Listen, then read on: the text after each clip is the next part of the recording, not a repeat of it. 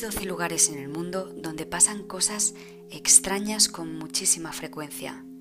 El Triángulo de las Bermudas tiene 11 hermanos más, unidos por extrañas líneas imaginarias, y los comentamos hoy en Enigmas.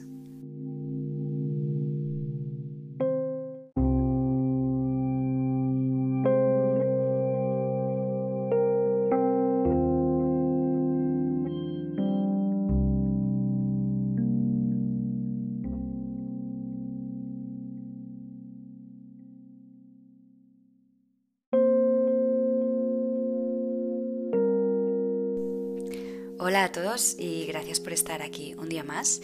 Hoy os traigo una teoría que en el 1972 un biólogo llamado Ivan Sanderson publicó en un artículo eh, llamado en una revista llamada Saga, donde hablaba de 12 lugares en el mundo en que extrañas cosas sucedían. Él los llamó los 12 cementerios del diablo y son lo que hoy en día conocemos como los vórtices viles. Bien, probablemente todo el mundo que me esté escuchando ahora haya oído hablar en más de una ocasión del Triángulo de las Bermudas y de las extrañas desapariciones y fenómenos raros que se han producido en esta zona del Atlántico, que está pues al lado de Miami, ¿no? cerca de Miami, en la, zona de, de las Islas Bermudas, etc. Bien. Ahí han desaparecido de todo, aviones, barcos, las brújulas dejan de funcionar, es decir, una lista de sucesos así largos y, una lista larga y misteriosa además. ¿eh? sin embargo, poca gente ha oído hablar de esta teoría del señor Sanderson que señala pues 11 puntos igual de misteriosos en el mapa y que quería comentar hoy juntamente pues con el Triángulo de las Bermudas. Bueno, antes que nada, una de las cosas más curiosas, ¿vale? Eh, de esta per se de, esta teoría es que si situamos estos 12 puntos en el mapa, cinco de ellos se encontrarán de manera equidistante por encima del ecuador y otros cinco de manera equidistante también, pero debajo del propio ecuador. Y los otros dos que faltan, porque suman 10, los otros dos para 12 serían lo que, según Sanderson, son el polo norte y el polo sur. Pero es que es más curioso todavía con una teoría que elaboraron después tres personas eh, de Rusia, que si juntamos estos vórtices crean una forma geométrica llamada isocaedro, que era la cuarta forma citada por Platón en lo que eran sus sólidos platónicos, que eran como cinco figuras geométricas a las que según el filósofo se podía reducir todo el universo.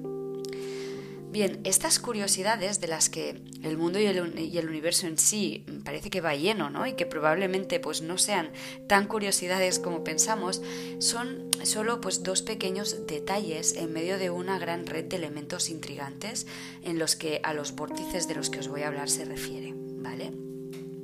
De hecho, estas, estas líneas que parece que rodean todo el mundo, pasando por lugares señalados o lugares destacados, eh, no son un, descubrimiento del propio Sanderson.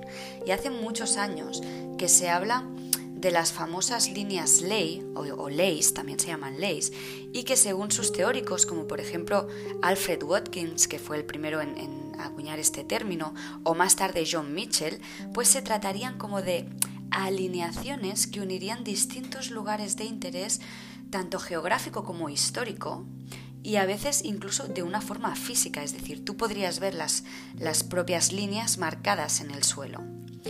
Watkins, que fue el, señor que, Alfred Watkins, que fue quien, quien habló de ello, eh, el primero en hablar de estas, estas líneas, acabó quitándole importancia a las, a las mismas, creyendo que eran más como una especie de rutas comerciales que los habitantes de la antigüedad pues habían creado para señalar el camino exacto que tenían que, hacer.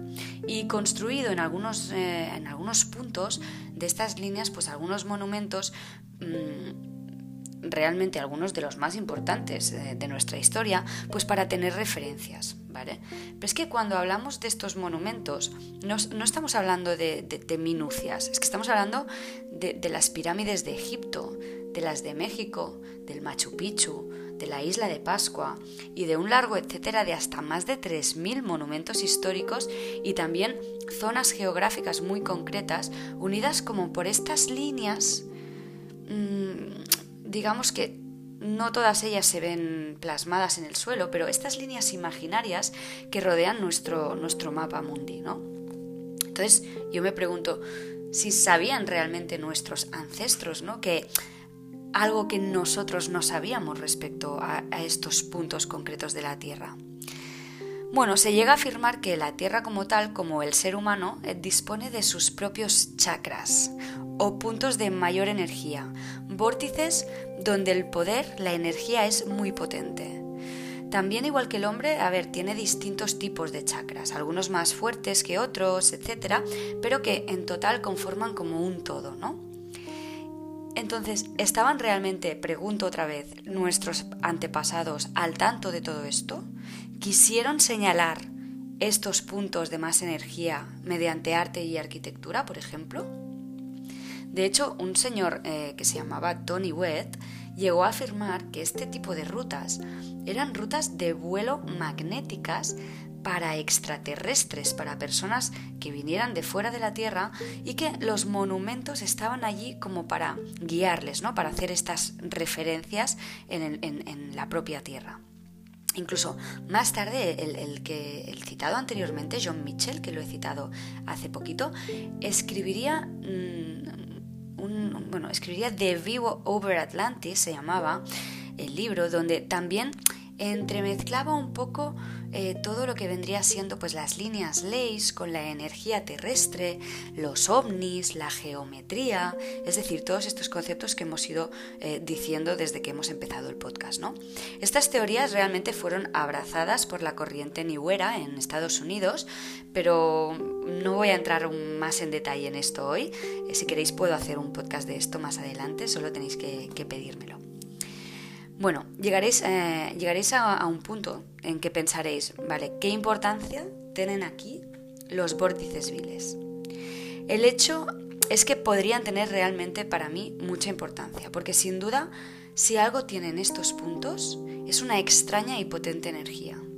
De hecho, se habla mucho de anomalías electromagnéticas que se encontrarían, pues digamos, en todos estos puntos unidos por estas líneas imaginarias, pero estos puntos citados por el señor Sanderson.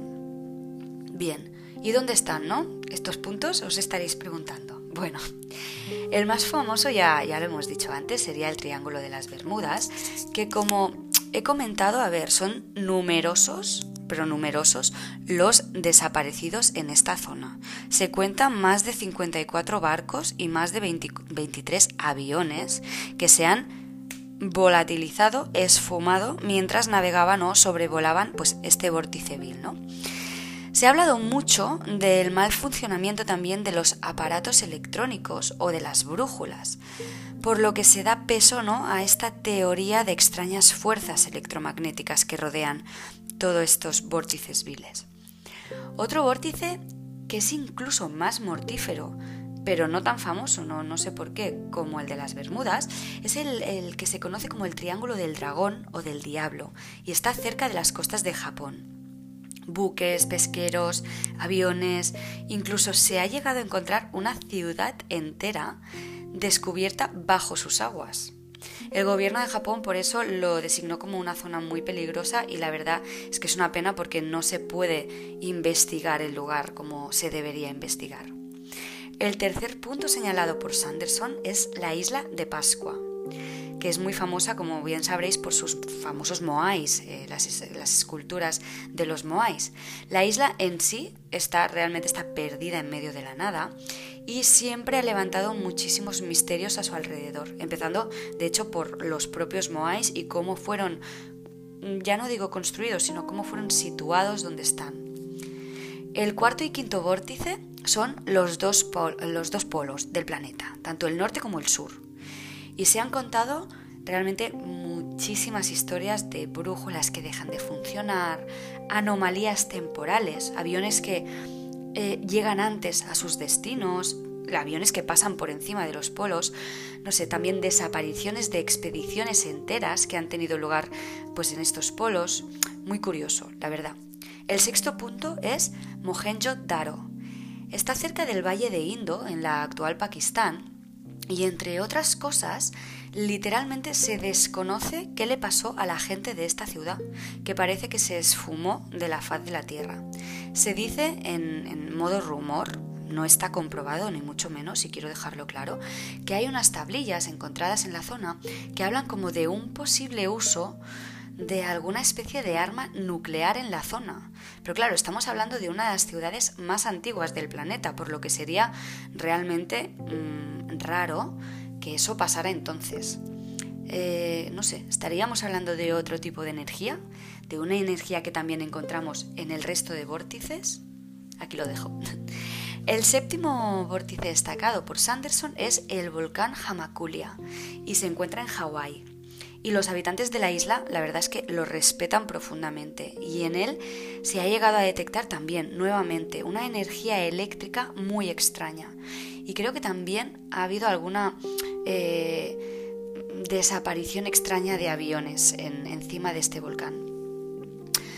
Luego tenemos la cuenca de Wharton, que está en el Océano Índico y es otro de los puntos clave. Es, sin ir más lejos, está muy cerca de donde desapareció, eh, desapareció perdona, el, el avión de Malaysia Airlines en 2014. Es decir, muchos años después de que el señor Sanderson lo señalara ya en el mapa como vórtice clave, ¿no? Pues sí, allí fue donde desapareció este avión que nunca más se supo, nadie sabe dónde está, no se han encontrado sus restos, no se ha encontrado absolutamente nada. El noveno punto son las Loyalty Islands, que están en Oceanía, están cerca de Australia, y digamos que su punto más profundo puede llegar casi a los 8 kilómetros de profundidad.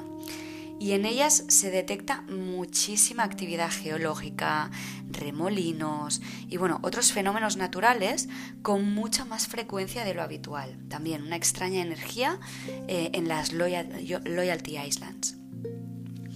El décimo punto es el que llamamos anomalía del Atlántico Sur y está en el este de Argentina. Este es curioso porque aquí se encuentra uno de los cinturones de radiación de Van Halen que se aproxima a la Tierra debilitando su campo magnético. De hecho, hay muchísima radiación natural y eso hace que la ciencia atribuya estos fenómenos extraños que suceden en este punto del Atlántico Sur Dicen que bueno, tienen lugar eh, porque es una zona donde el campo magnético es el más débil de la Tierra. Esta es la explicación científica a los acontecimientos que tienen lugar aquí. Y bueno, luego las ruinas de Tombuctú y también los megalitos de Zimbabue, ambos están en África, eh, cerrarían un poco esta lista, teóricamente. ¿Vale? ¿Por qué digo teóricamente? Digo teóricamente porque si situamos los puntos en el mapa tal como lo dijo Sanderson, estos serían los puntos exactos donde mm, se tendrían que situar los vórtices. Sin embargo, he encontrado algunas variaciones, gente que añade algún punto, quita otro, pero bueno, al final estos serían básicamente los 12 que el propio Sanderson hubiese querido situar en el mapa cuando habló de ello en, en la revista Saga.